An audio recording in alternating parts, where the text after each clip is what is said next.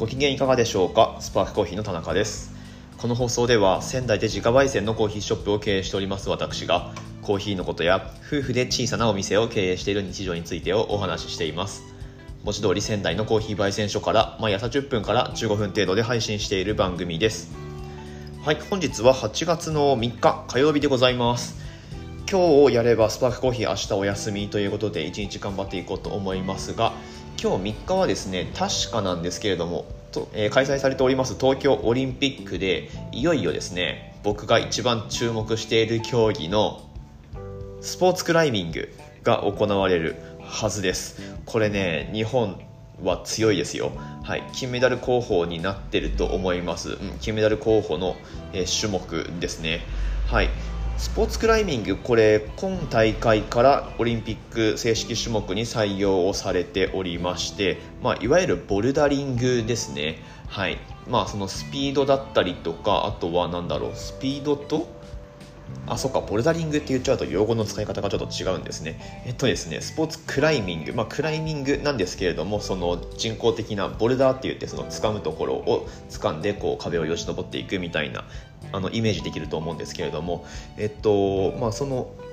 3つ種目が、まあ、複合なんですけれどもそのうち3つカテゴリーがありましてでその3つっていうのがボルダリングっていうのとリードっていうのとあとはスピードですね。ボルダリングっていうのは、まあ、さっきちょろっと言いましたけれども、えっと、そのボルダーを登っていて、まあ、課題と呼ばれるものをこうこなしていくわけなんですが、はいえっと、それはコースをあの直前に発表されるんですね。でそれを競技者はこうパッと目で見てあそこを掴んで次はここを掴んでここは足をこうかけてみたいなことを考えながらこう用意どんで登っていくわけなんですね。っていうのがボルダリングでリードっていうのはあの、えっと、ロープを使うものですね。はい。で最後スピードっていうのは、まあ、これは多分コースはすごく単純で、えー、競技者ともに同じコースが用意されていると思うんですけれども、まあ、本当スピード勝負というものですね。その3種目、えー、複合でスポーツクライミングという競技になっているわけなんですがなんでこれ僕があのここまで熱込めて喋ってるかっていうと10年前にあの2年くらいがっちり僕ボルダリングやってたんですよ。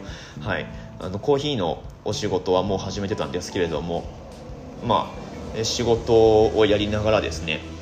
まあ、仕事終わりにジムに通ってボルダリングをやってた時期がありました。これがだいぶ面白くてですねあの全身使うのがいいんですよね。こう体のバランスが良くなると思いますし、まあ、あとはさっきそのボルダリングの競技の説明のところでちらっと言いましたけれども頭も使うんですよこの競技って。はい。まあ、スポーツ全般ねあの頭使わないともちろん結果は出せないと思うんですけれどもそのコースを読み解く力だったりとか、うん、あのなんだろうな課題の解決能力みたいなところも問われるのでとあと瞬発力ですね。瞬発力はその、ね、フィジカルな方もそうだしあとは頭の方もそうだしっていうあの多分ね見ててもやってもこれ面白いスポーツだと思うのでもしねあのテレビで中継される環境があるっていう方はぜひ今日多分競技あると思いますしでこれに出場される、え女子の方の、え野口啓代選手ですね僕お会いしたことはもちろんないんですけれども僕がボルダリングやってた時からのめちゃくちゃあの有名な選手です。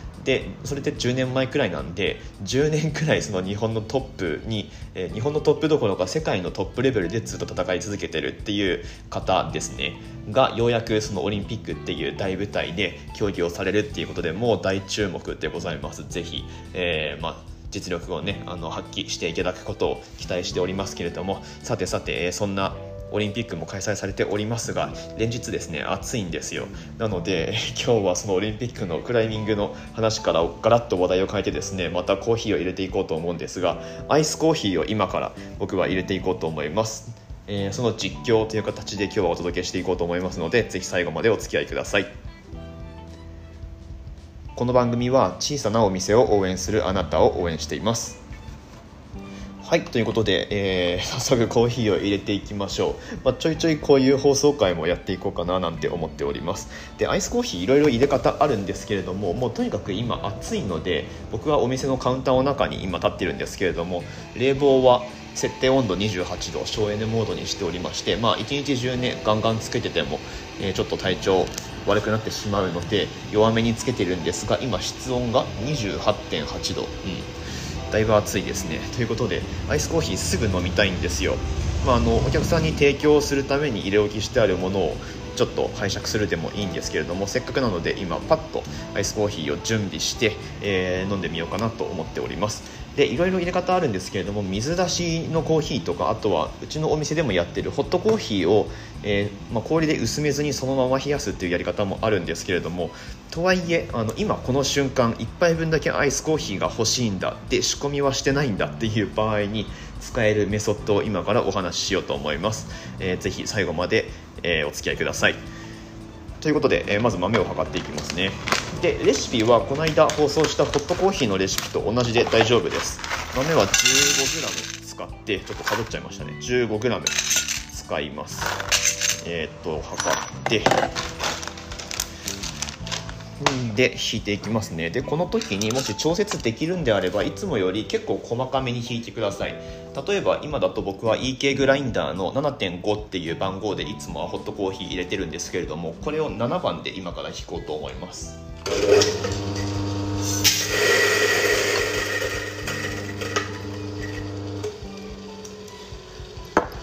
はいコーヒーが引けました。でここからドリップする手順は、まあ、基本は同じです。ペーパーフィルターをセットしてサーバーの上にドリッパーを置きます。でこの際に湯煎をしますね。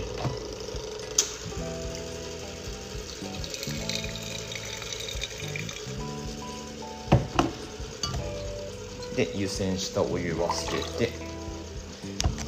粉をセットします。さてここまでホットコーヒーと同じなんですけれども氷で割るアイスコーヒーのレシピを今日はご紹介しようと思います。でえっ、と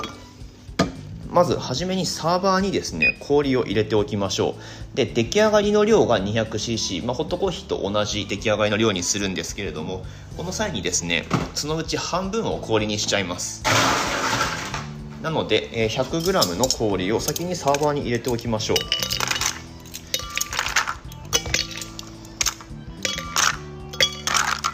まあ、ぴったり 100g にならなくても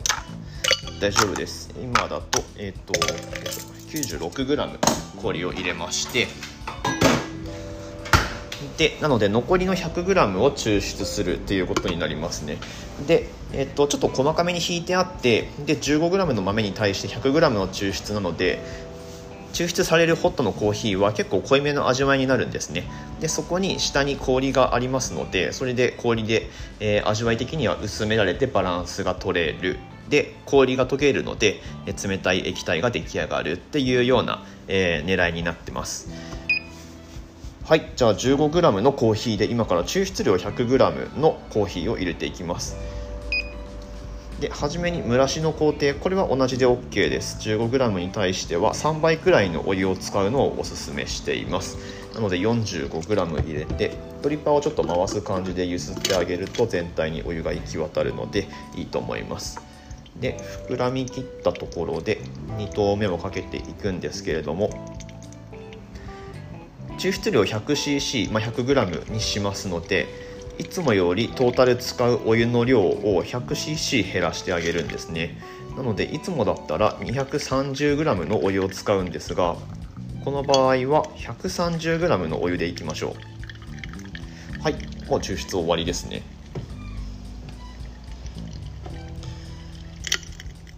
でちょっと濃いめのコーヒーにしたいので気持ち注ぐスピードはゆっくりにしてあげるといいと思います。でサーバーにコーヒーが落ちてるわけなんですけれどもこの時に、まあ、氷が溶けて液体がですねあの薄まるのと同時に温度も下がっていくわけですね。でこれで味のバランスが取れて、えー、温度も下がってアイスコーヒーの出来上がりという感じになるわけですね。はいえっ、とこの辺りでいいですかね。まあ抽出量少ないので結構早めに落ちきります。で抽出終わりでサーバーくるくるっと回してあげて抽出した液体と氷の量が同量になってますのでこれくるくる回してあげるとおそらくちょうど氷が溶けきるくらいになるはずです。ですると、え温度もある程度下がっていて濃さもちょうどいい感じになっているはずなのであとはグラスに、えー、また冷やす用の氷を別で入れてもらってえー、まあ、ないしはちょっとぬるくてもよければこのままいっちゃうこともできるんですけれども、まあ、キンキンに冷やして飲みたい場合はですねグラスにまた新た,、えー、と新しい氷をですね入れてもらってグラスに注いでもらうと冷たいアイスコーヒーができますので、まあ、これが、まあ、ストックがない場合に1杯分すぐにコーヒーアイスコーヒーを入れる方法おすすめの方法になりますのでぜひ試してみてください。はい。僕は今、え、氷なしで氷が溶けきったくらいの、えー、温度で飲んでますけれども、まあ、これ十分ですね。うん。しっかり冷たく冷えてますので美味しいですね。でちなみにこれ今日もこ、えー、豆はコロンビアのサントゥアリオ農園ゴールドウォッシュで入れております。こちらはスパークコーヒーの楽天市場の方でいつでもお買い求め。いつでもじゃないな。これスポットで入れてるんで、えー、まあ、そのうちなくなります。8月そうだな。今月いっぱいくらいは持つと思いますけれども、まあ、限定の扱いなので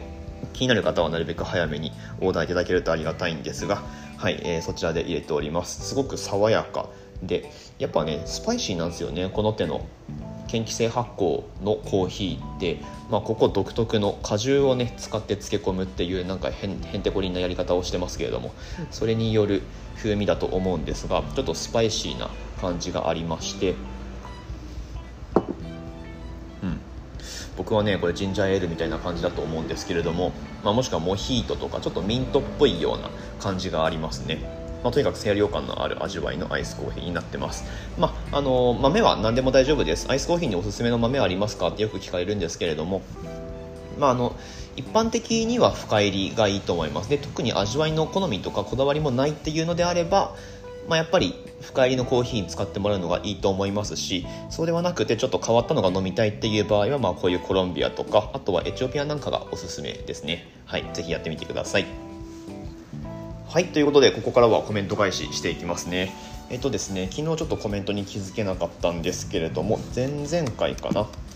放送に対してコメントいただいておりましたのは、えー、マイクさんですね。これが151回あこの時も音声でドリップコーヒーの入れ方レクチャーっていう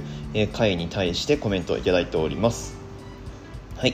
えこんにちは。いつも楽しく拝聴させていただいております。いつも家事をしたり何か作業しながら聞いているのですが、えー、かっこながら聞きごめんなさい。ここ数日忙しくて日曜日の朝ごはんを作りながら3日分くらいまとめて聞きました。私の中で田中さんの配信を聞きながら何かすることは配信を聞く余裕が自分にあるというバロメーターになっていて美味しいコーヒーで一日が輝くといつもおっしゃっていますが田中さんの配信を聞いて一日頑張ろうって思えていたりします明日でお子さんが生まれて2ヶ月ですね。まだまだ育児とお仕事の両立など大変かと思いますが子育てもお店も応援しております。ということでコメントいただいております。いや嬉しいですね。ありがとうございます。はい、えー、僕の放送っていうのがねあのそれを聞くことで一日頑張ろうって思ってくださるっていうのはもうなんか音声配信者としてはこの上ない、えー、お褒めの言葉ですね。はいありがとうございます。であのながら聞きで全然大丈夫です。はい。っていうね、あの使い方ができるのがこの音声配信のいいところだと思いますのでまあリアルタイムで聞かなくてもね3日分まとめてとかって僕もそういう風に聞いてる配信者さん配信者さんも番組もありますしはいあのもうなんかしながらで全然大丈夫です。むしろなんかねなんかしないで聞くってことの方があんまりないですよね。どうですかね。なんか集中してこう座って音声聞くってことも多分あんまりないと思うので。はい。まあ本当ご飯作りながらねご飯作りながらとか僕もよくやりますね。あとはまあやっぱり運転中とかえー、お店のお店の営業中もねあの作業中特にハンドピックとかしてる間はもう両手が塞がってるので、ね、耳でしかインプット入れられないので、まあ、なかなか、えー時間の使い道がねあのどうしたのかなと思ってたんですけれどもこの音声配信っていうのに出会ってからは、まあ、あとワイヤレスイヤホンですね。これを手に入れてからはまあずっと何かしら聞くようにしています。はい。えー、マイクさんコメントありがとうございます。引き続きねあの毎日更新していきますので、まあ、まとめてでも大丈夫ですし何かしながらでも大丈夫です。ぜひあの引き続きねフォローしていただいて放送楽しんでいただければと思います。ありがとうございます。はい本日もここまでお聴きくださいましてありがとうございます。ということでスポーツクライミング今日競技が行われるということですので、えー、興味のある方はぜひ見てみてください。僕もねボルダリングまた始めようと思ってるんですけれどもまあそうだな娘が生まれたっていうことでもう少しね娘がそういった運動とか一緒にできるのは先の話になるんですけれども、まあ、なんか娘と一緒にまた再会してみるのもいいのかななんて思ったりもしています。それでは明日の放送でまたお会いしましょう。美味しいコーヒーで一日が輝く。Good Coffee. Sparks Your Day. スパークコーヒーの田中でした。